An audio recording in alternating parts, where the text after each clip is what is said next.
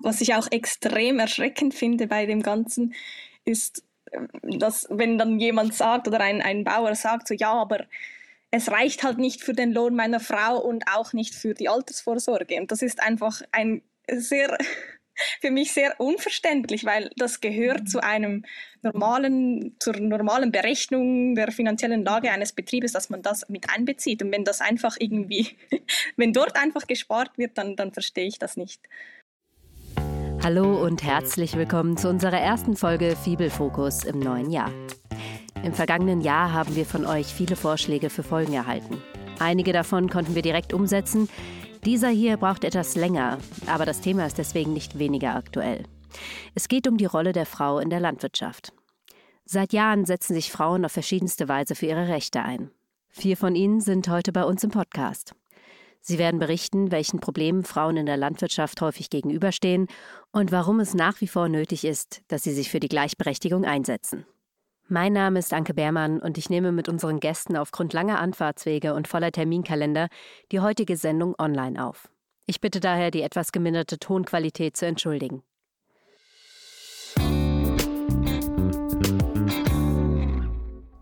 Hallo zusammen. Ähm, bevor ich euch jetzt einzeln vorstelle, würde ich euch gerne bitten, dass ihr das selber macht. Dann haben unsere ZuhörerInnen gleich eure passende Stimme im Ohr. Jelena, du warst ja schon mal bei uns. Magst du vielleicht direkt anfangen?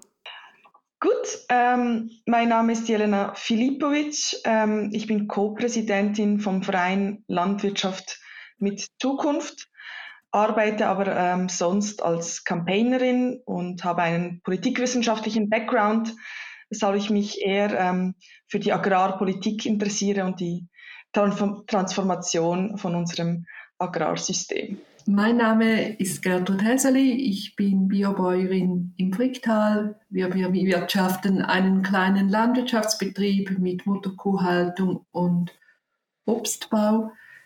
Ich bin im kantonalen Parlament, vertrete dort die Grünen und ich präsidiere die Frauenzentrale des Kantons Aargau. Ich bin Lotta Köppel, ich komme aus Zürich und ich habe Agrarwissenschaften studiert an der ETH Zürich mit dem Schwerpunkt Pflanzenbau oder Pflanzenwissenschaften. Bin jetzt aber seit knapp zwei Jahren bei der Stadt Zürich angestellt, bei Grünstadt Zürich im Fachbereich Landwirtschaft und wir verpachten Land in der Stadt Zürich und betreuen auch die Landwirtinnen und Landwirte bei uns. Und ähm, ja, ein Thema von uns ist auch eben Gleichstellung in der Landwirtschaft. Darum bin ich jetzt da.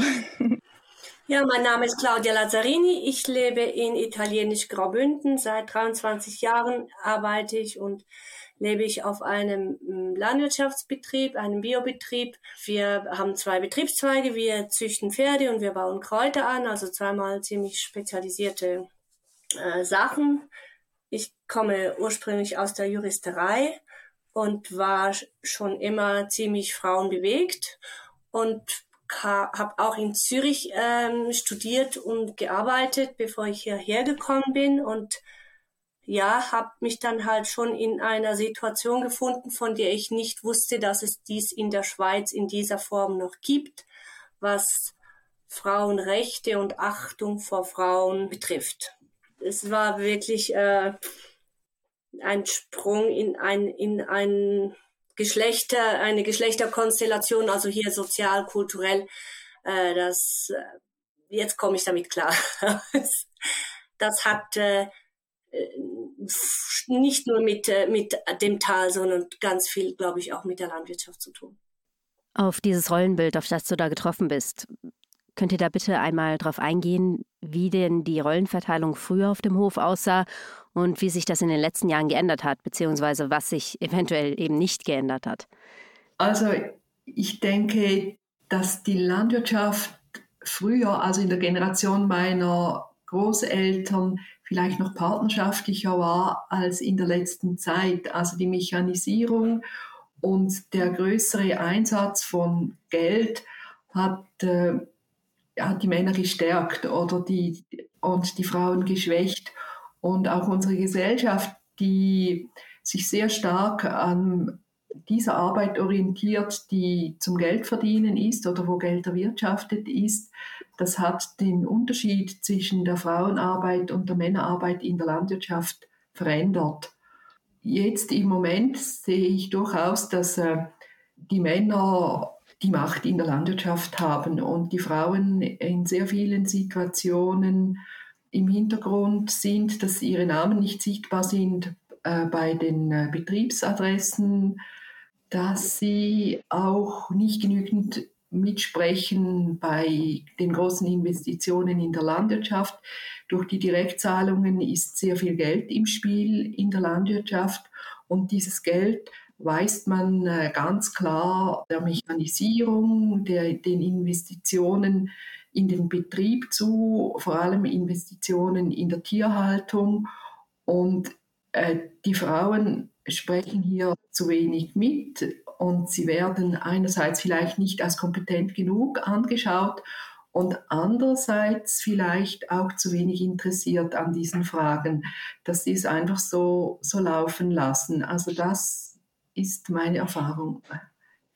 Finde das extrem spannend, was du sagst wegen dem Geld. Also man kann das ja schon nachlesen in, ähm, in, äh, in der Käserei von der Feefreude.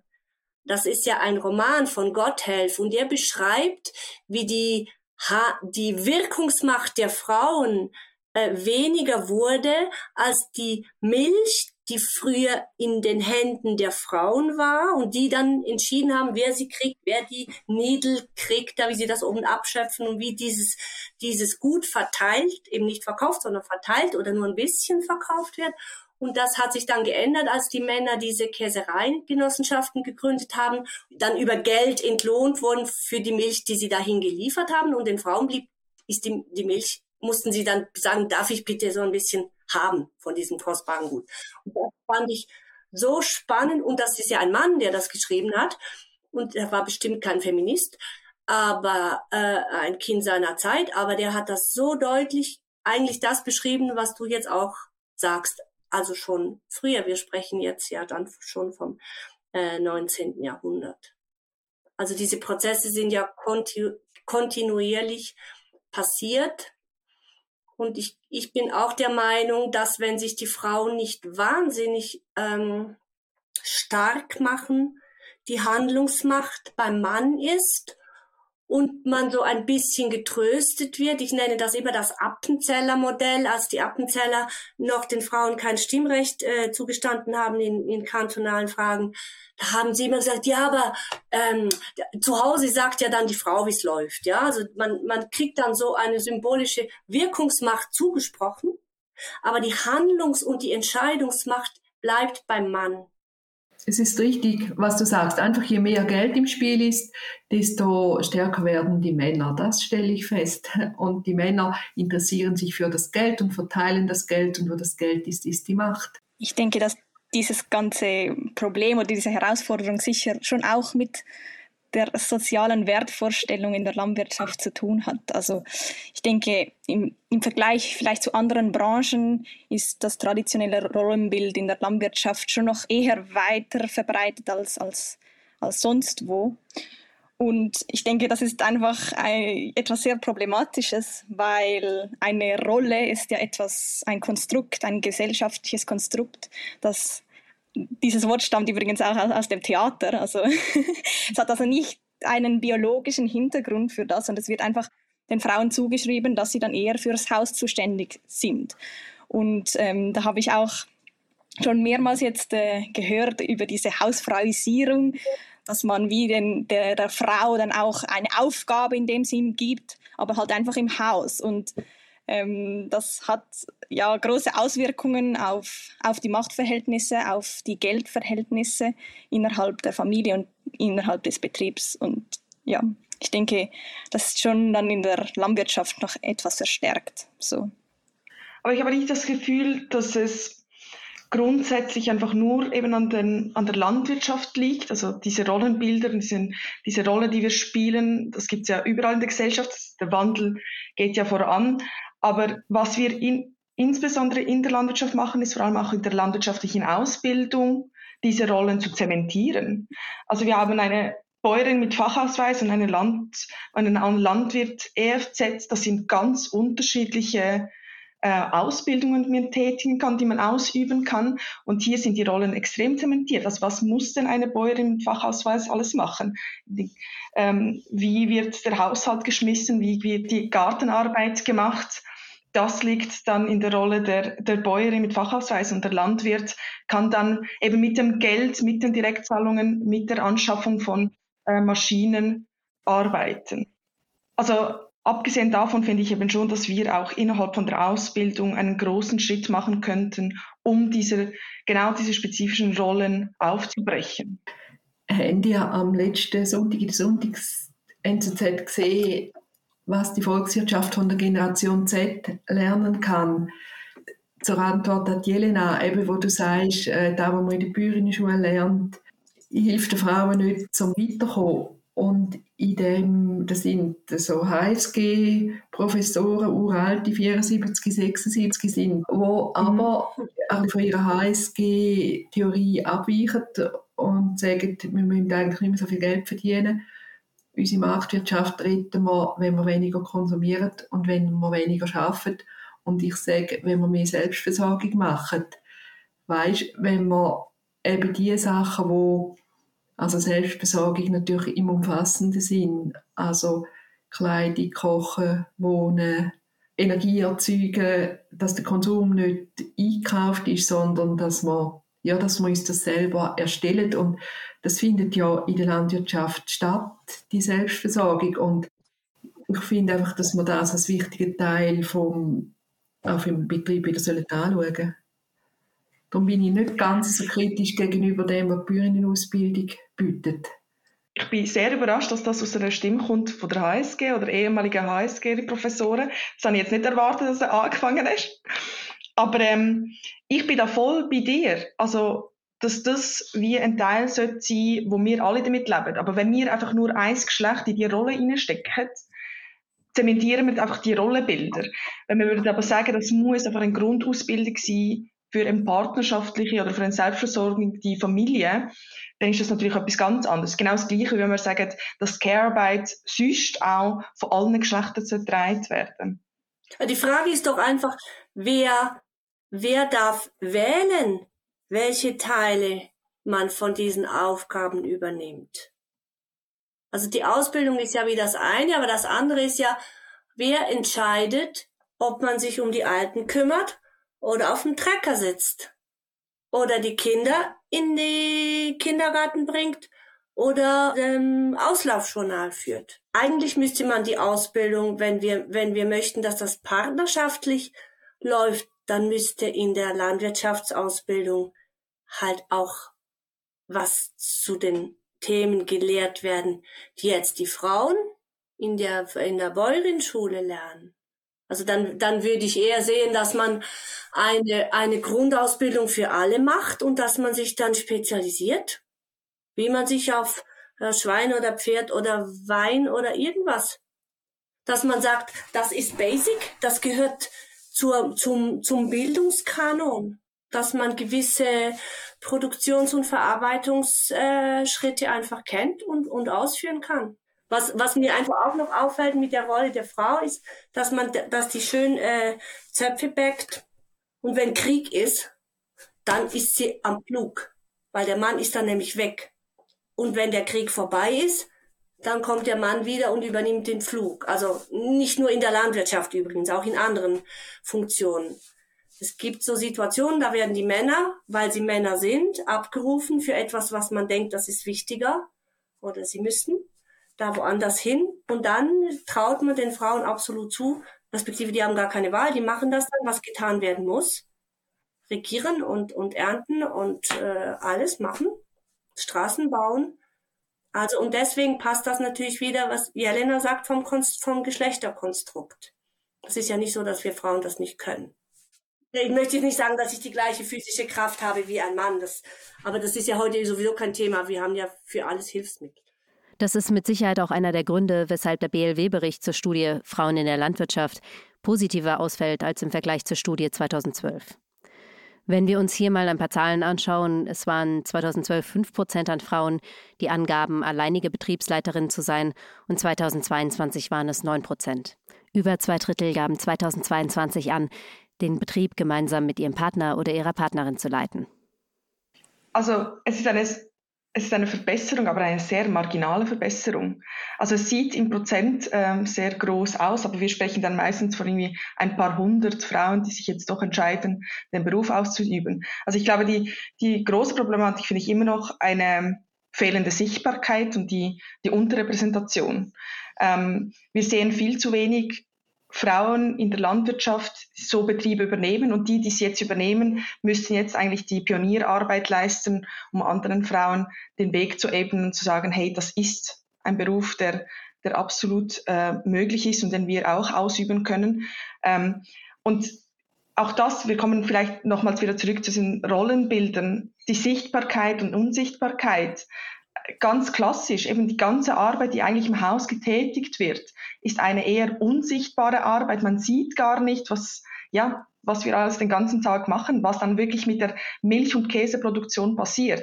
Und alles, was draußen stattfindet, alles, was auf dem Feld stattfindet, das ist natürlich sichtbare Arbeit, das ist die anstrengende Arbeit und die dann auch dementsprechend wertgeschätzt wird. Und ob es jetzt in der Landwirtschaft ist oder eben auch in unserer Gesellschaft, all die unsichtbare Arbeit wird halt nicht entlöhnt, weil man sie ja nicht sieht. Das, da kommen wir gleich wieder zurück zu der Care-Arbeit. Ich, ich möchte vielleicht noch mal schnell anschließen an, die, an diese Studie. Und das ist ja genau ein Punkt, ähm, die diese Studie auch gezeigt hat, dass der Arbeitsumfang eigentlich zugenommen hat für die Frauen. Und das ist eine wirklich eine große Mehrfachbelastung, die sie jeden Tag bewältigen müssen. Also eben Hausarbeit, Betreuungsarbeit, Pflegearbeit, dann müssen sie vielleicht noch außerbetrieblich arbeiten. Und ähm, das ist natürlich nicht zu unterschätzen. Und da ähm, stimme ich genau zu. Also das ist auch über alle Generationen ein, ein, ein Punkt, in dem sich alle einig sind, dass diese Anerkennung fehlt. Und wenn man dann noch so viel arbeitet und dann lediglich 55 Prozent der befragten Frauen angeben, sie erhalten einen Lohn für ihre Arbeit auf dem Betrieb, finde ich das äh, weit entfernt von Gleichstellung und weit entfernt davon, dass man kann sagen, dass man sagen kann, ähm, hey, wir haben es jetzt erreicht, es ist jetzt toll im Vergleich zu 2002, wo die erste Studie herausgekommen ist. Ich finde, wir haben noch sehr, sehr viel zu tun. Für mich so ein, eine Kernsache sind eigentlich auch die Besitzverhältnisse. Wem gehört was? Und Fakt ist, dass die meisten Betriebe den Männern gehören, im juristischen Sinne. Das heißt, wenn man als Paar eine, einen Hof betreibt, und aus irgendeinem Grund diese Paarbeziehung nicht mehr zumutbar, nicht mehr sinnvoll, was auch immer, wenn es meine andere Leute trennen sich auch. Es ist ja nicht, dass das eine Erfindung in der Landwirtschaft ist. Also, dass diese Beziehung für beide oder für einen der beiden nicht so ist, dass sie weitergelebt werden soll. Dann bedeutet das für die Person, die nicht die Eigentümerin oder der Eigentümer, und das sind eben meistens die Frauen, bedeutet das, man verliert nicht nur die Partnerschaft, die zerbrochen ist oder aufgelöst, sondern man verliert sein Zuhause, auch das Zuhause seiner Kinder, das soziale Netz meistens und die Arbeit. Man hat keinen Job mehr. Auch wenn man 20, 25 Jahre da gearbeitet hat, man verliert fast alles. Und das hängt an den Besitzverhältnissen. Hier sehe ich halt so oft, dass dann die Frauen entweder bleiben, weil sie sonst zu viel verlieren, was ich einfach für die Seele kein gutes Konzept finde, oder dass sie dann gehen und wahnsinnig hohe Preise dafür zahlen. Und deswegen bin ich der Meinung, dass man in den, in den Besitzverhältnissen auch einfach eingreifen muss. Und ich kann vielleicht sagen, wie das, wie das bei uns ist. Ich bin auf den Hof gekommen eines Mannes, der den Hof von seinen Eltern übernommen hat, also von außen eingestiegen. Ich habe immer einen Lohn gehabt. Vom ersten Tag an einen eigenen. Genau deswegen. Äh, der war jetzt mehr symbolisch, weil es halt auch nicht für mehr gereicht hat, aber ich hatte sämtliche ähm, Sozialversicherungen und so weiter, war ich immer gedeckt. Und seit drei Jahren bin ich Miteigentümerin des Hofes. Alles gehört auch mir. Und das steht so im Grundbuch. Jetzt im Alltag ändert das überhaupt nichts. Er ist immer noch der Abfallminister und ich bin immer noch diejenige, der mir in der Küche steht. Aber für mich im Kopf ist es wahnsinnig viel wert, weil wenn es jetzt hart auf hart kommt, kann ich ein Veto einlegen. Ich kann sagen, nee, da bin ich nicht einverstanden. Ich kann mitbestimmen, wer unsere Nachfolger werden. Es gibt mir einfach so eine, eine Sicherheit und eine Ruhe und das Gefühl, dass ich jetzt nach über 20 Jahren bin ich jetzt auch richtig hier und nicht auf Probe. Das ist natürlich sehr wertvoll, wie ihr das gelöst habt, aber das bäuerliche Bodenrecht und die Übergabe zum Ertragswert sind immer noch ganz starke gesetzliche Parameter, die schlussendlich der Teilung eines Betriebes im Weg stehen würden. Also wenn du auch Mitbesitzerin bist und wenn ihr euch trennen würdet, der Boden, der könnte nach Bodenrecht sehr wahrscheinlich nicht halbiert werden. Also du könntest nicht die Hälfte mitnehmen. Und dann mit dem Ertragswert und der Betriebsübergabe, das habe ich erst mit Lotta gelernt, äh, als wir diese Charta für BioSwiss ausgearbeitet haben, war mir vorher nicht in diesem Ausmaß bekannt. Wenn Geld aus einer außerlandwirtschaftlichen Tätigkeit in den Betrieb einfließt, das ist häufig auch die Frau, die etwas dazu verdient und das geht dann äh, einfach auf den, in die Geldkasse des Betriebs und sobald Geld in diese Kasse geht, verliert das zwei Drittel an Wert, weil die Landwirtschaftsbetriebe, der Ertragswert ist ja nur ein Drittel vom Verkehrswert. Also das sind sich die Frauen nicht bewusst. Und das sind schon, also das wird jetzt auch mit der Individualbesteuerung, die man jetzt äh, schweizweit für alle diskutiert, werden wir uns diese Fragen stellen. Und auch deine Nebenbemerkung, eben, dass dein Lohn sehr klein ist, weil die Landwirtschaft das nicht bezahlen kann. Ja, das ist äh, immer wieder eine Tatsache und eigentlich etwas Unschönes, dass äh, dass man die Menschen, die in der Landwirtschaft arbeiten, nicht fair bezahlen kann oder man meint es, man könne sie nicht fair bezahlen, weil einfach so viel Geld in die Infrastruktur geht. Also insbesondere in der Schweiz. Wir sind ja total übermechanisiert und infrastrukturell überversorgt. Und, und die Löhne, die, die, die liegen einfach im Argen und insbesondere eben auch die Frauenlöhne. Ich würde bei den Löhnen sogar noch einen Schritt weitergehen und finde auch die Care-Arbeit, die muss beim Lohn bezahlt werden. Eben, ich würde nicht so weit gehen, dass die Bäuerin und der Landwirt genau die gleichen Arbeiten machen müssen, dass die also ich mache keine schwere Maschinenarbeit auf dem Betrieb, das will ich nicht und das kann ich nicht. Und ich mache viel äh, Betreuungsarbeit und äh, einfach so die, halt wirklich die hauswirtschaftliche Arbeit. Aber ich sehe das als wichtigen Betriebszweig, insbesondere in der Landwirtschaft. Da haben wir ja das ganze Jahr Homeoffice. Und wie jetzt alle Menschen erfahren haben, während dem Homeoffice, da kocht man mehr, da wohnt man mehr. Und in der Landwirtschaft ist das dauernd so. Aber das soll auch finanziert werden aus dem Betrieb, weil der Betrieb braucht viele Kleider, viel hat, gibt viele Wäsche, es wird viel gegessen, weil äh, man ist zu Hause, man hat auch die Nahrungsmittel, die werden verarbeitet und da finde ich, die Arbeit, die im Bereich des, der Hauswirtschaft geleistet wird, ist auch ein Teil der landwirtschaftlichen Arbeit. Eben darum auch etwas Zurückhaltung meinerseits äh, bei der Kritik an der Bäuerenausbildung. Aber ich bin natürlich ganz klar mit Jelena einverstanden, wir müssen uns annähern. Ich habe in der Bäuerinnenausbildung gearbeitet, ich habe dort das Fach Kochen für Landwirte erteilt und diese Landwirte begegnen mir immer noch und sind immer noch dankbar um diese Lektionen und es war ein kleiner Schritt äh, für ein partnerschaftliches Leben und äh, eine wichtige Erfahrung auch für diese jungen Landwirte. Ich möchte nur schnell sagen, mir ist das klar, weißt du, mit dem Ertragswert. Und ich denke auch nicht, dass wenn ein Miteigentum am Hof ist, ähm, dass der dann gesplittet werden soll in einem Trennungsfall, weil das für die meisten Betriebe würde das, das Ende bedeuten. Aber wenn man gleichberechtigt, gleichberechtigte Eigentumsverhältnisse hat, dann ist, sind beide in völlig anderen Verhandlungspositionen, als wenn es einfach einem gehört und der andere muss dann halt gehen, weil es ist ja nicht seins. Genau, da möchte ich vielleicht auch gleich anschließen. Wir gehen immer davon aus, dass, dass man verheiratet ist. Und das ist vielleicht auch in den meisten Fällen so, aber in allen anderen ist das dann ganz anders. Aber bleiben wir mal noch schnell bei der Ehe. Wenn man eine Ehe abschließt oder besser gesagt, das Vermögen der Ehe wird ja in das Eigengut und die Errungenschaft aufgeteilt. Und das Eigengut ist eigentlich das Vermögen, das man vor der Ehe mitbringt.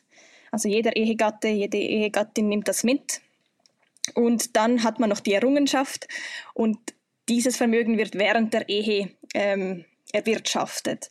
Und bei einer Scheidung wird dann eben diese Errungenschaft wird dann eben im Normalfall einfach so hälftig geteilt. Und bei der Landwirtschaft ist das eben ein bisschen eine Knacknuss im Vergleich zu anderen Eheschließungen, weil einerseits ist eben dieser Ertragswert, den auch Gertrud schon erwähnt hat, ähm, der Ertragswert ähm, basiert auf den erzielten Erträgen bei landesüblicher Bewirtschaftung eines Gewerbes. Und dieser ist eben tiefer als der Verkehrswert. Und deshalb vermindert sich dieses Geld bei einer Scheidung. Und das ist ein ganz großes Problem. Und außerdem muss man auch alle Investitionen unbedingt ähm, schriftlich festhalten mit Darlehensverträgen oder so, weil wenn das nicht der Fall ist, kann man nicht beweisen, dass zum Beispiel die Frau ihr eigenes Vermögen in den Betrieb investiert hat und das kann man dann auch nicht mehr rauslösen, wenn man, wenn man das nicht beweisen kann. Und das ist in vielen Fällen halt immer noch so und das führt natürlich dazu, dass, dass die Frau auch in einem riesigen Abhängigkeitsverhältnis zum Mann steht und bei einer Auflösung dann wirklich finanzielle Probleme hat. Wie sieht das denn mit der Altersvorsorge aus? Könnt ihr hier nochmal die unterschiedlichen Szenarien erklären? Ja, die Altersvorsorge Vorsorge ist natürlich an den Lohn gebunden, wie Claudia angetönt hat. Sobald ein Lohn bezahlt wird, ist das in Ordnung, aber eben die Löhne werden meistens äh, nicht marktgerecht bezahlt. Man rechnet natürlich auch, dass bei der Betriebsübergabe äh, Kapital frei wird und dass das ein Teil der Altersvorsorge ist. Und wenn das alles schön äh, nach Plan läuft, dann funktioniert das. Aber eben wenn jemand aussteigt, dann, dann fehlt äh, dieses Geld für die Altersvorsorgung.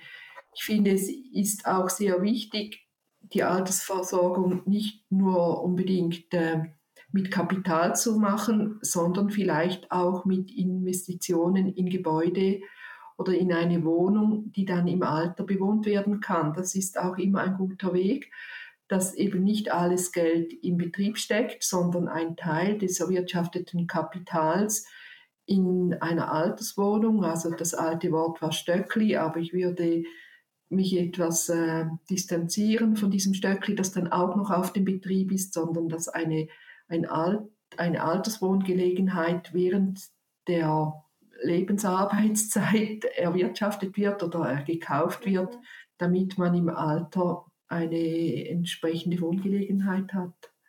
Ich denke, bei der Altersvorsorge muss man vielleicht auch noch daran denken, dass die Altersvorsorge auch mit dem Beschäftigungsgrad der Person zu tun hat.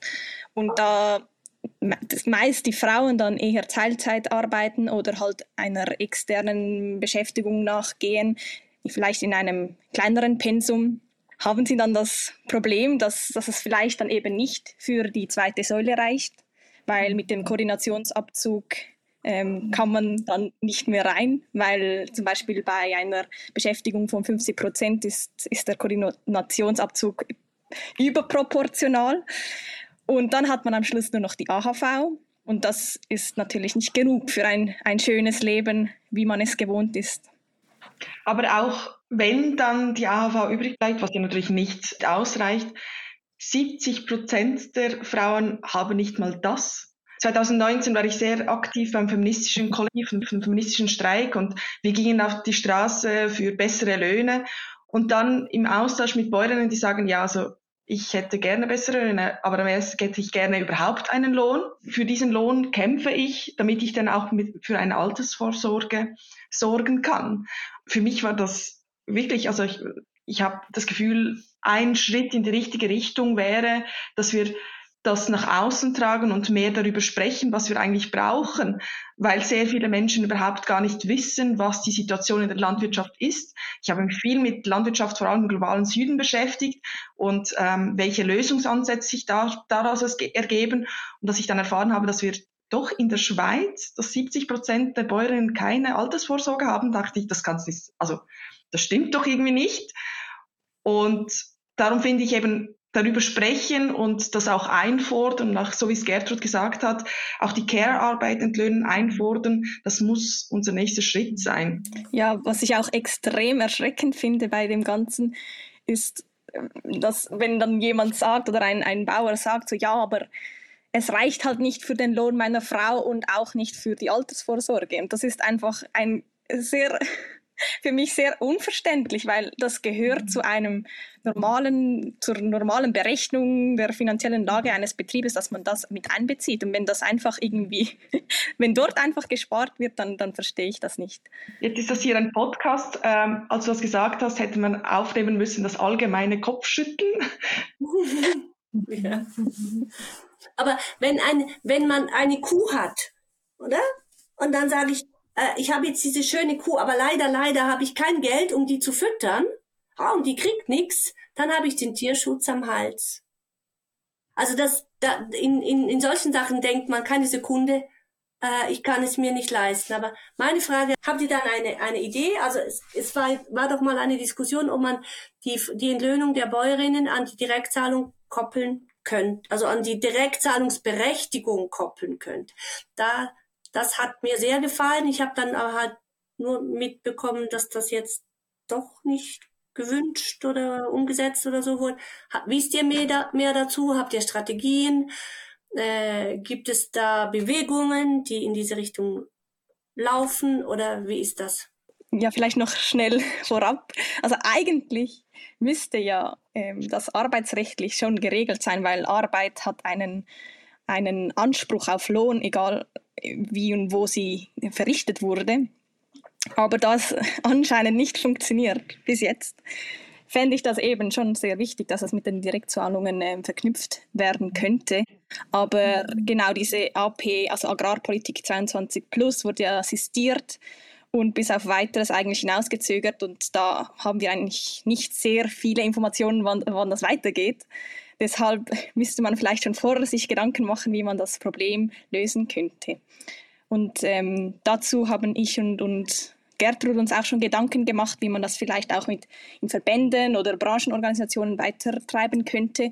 Und wir, arbeiten, wir arbeiten jetzt mit äh, BioSwiss zusammen und wollen dort ein Zielpapier oder eine Harta entwickeln, ähm, in dem ja, die Vision einer gleichgestellten Landwirtschaft äh, dargestellt wird und die Werte und die, der Umgang und ja, einige Ziele zu diesem Thema festgehalten werden können und halt auch mitgetragen werden können von, von allen Mitgliedern und Lizenznehmenden. Aber Charta, es wäre ja einfach so eine Art Willensbekundung. Aber das, wir würden ja dann ein, eine, irgendwann eine Rechtsgrundlage brauchen, die, die dann auch genügt, damit das äh, reell umgesetzt wird. Oder macht ihr jetzt einfach mal für BioSwiss und wir warten auf den Rest? Im Moment ist das der erste Schritt. Das Thema muss unbedingt äh, in die Köpfe der Männer und Frauen, der Bäuerinnen und Landwirte. Und ich denke, es muss in die Direktzahlungsverordnung, weil anders funktioniert das nicht. Die äh, Landwirtschaft wehrt sich aber gegen diese Forderung, weil sie sagen, das machen wir schon, das regeln wir selber oder wir haben nicht genug Geld, um diese Sozialversicherungen zu bezahlen. Aber es ist sehr, sehr wichtig, dass wir als Vertreterinnen der Bäuerinnen das thematisieren und einfordern. Also ich finde das echt super, dass ihr das so auf die Beine gestellt habt. Jetzt stelle ich mir natürlich die Frage, es gibt ja wirklich viele Verbände in der Schweiz, sei es der Bauernverband oder beispielsweise auch der Landfrauenverband. Warum passiert von dieser Seite aus da so wenig? Also der Bauernverband bewegt sich nicht, weil das zu Ungunsten der Männer geht und der Landfrauenverband äh, ist zwar eine Vertretung der Bäuerinnen, aber das wird zu wenig stark gefordert. Und häufig ist es ja auch so, die Altersvorsorge ist im normalen Leben so weit weg, da denkt man, ja, ja, das läuft dann schon und wird dann schon gut kommen. Und man ist sich der Problematik gar nicht bewusst. Also wir, wir haben hier wirklich eine, eine Fehleinschätzung und es ist etwas, das auf den Tisch kommen muss. Und vielleicht muss man sich auch darüber Gedanken machen, wer dann am, am Ruder sitzt bei diesen Verbänden.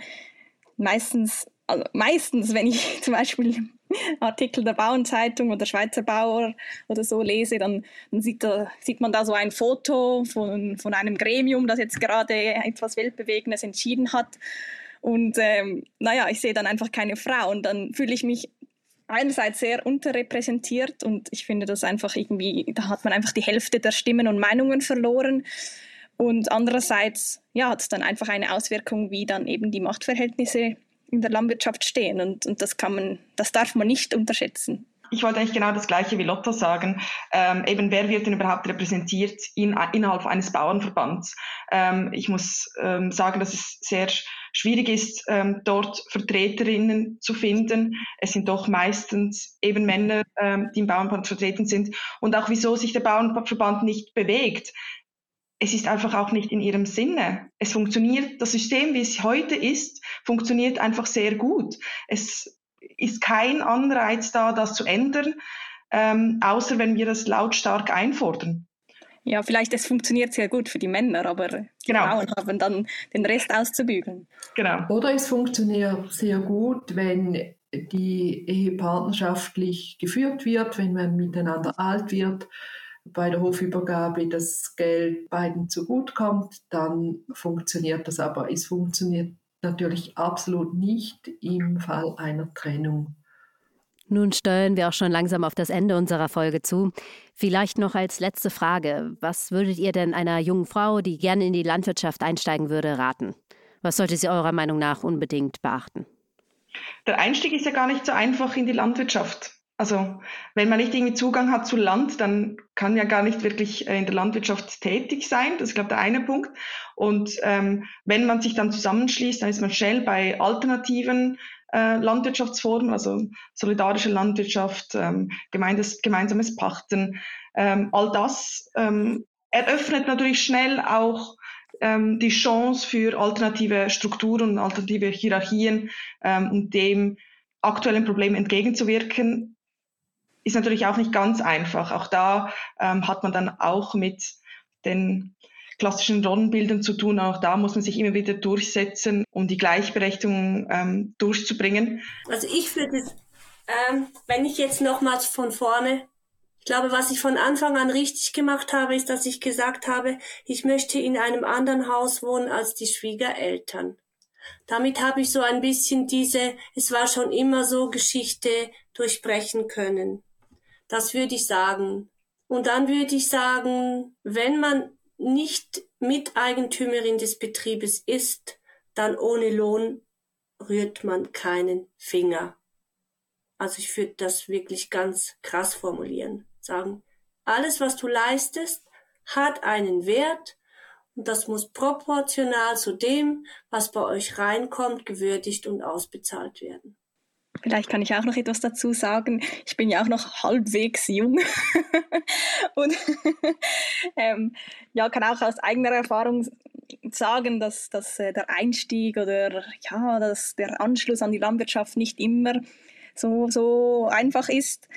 Auch weil halt vielleicht zum Teil auch das Selbstvertrauen fehlt. Und ich denke, man muss da einfach sehr stark auch, auch auf seine eigenen Fähigkeiten vertrauen und und wissen, dass man es kann und die anderen eigentlich auch nicht sehr viel mehr wissen als du selber. Und ähm, für das hilft natürlich, wenn man auch eine Ausbildung hinter sich hat oder ja, sich das Wissen auch aneignet, damit man auch wirklich auch gut mitargumentieren kann und auch ernst genommen wird. Weil ich glaube, ich glaube, das ist eines ja, der größeren Probleme, die auch mich ständig wieder konfrontieren, dass man halt mich oder andere Frauen nicht so ernst nimmt. Und, und sobald das dann der Fall ist, denke ich, dass man da schon einen großen Schritt weiter ist.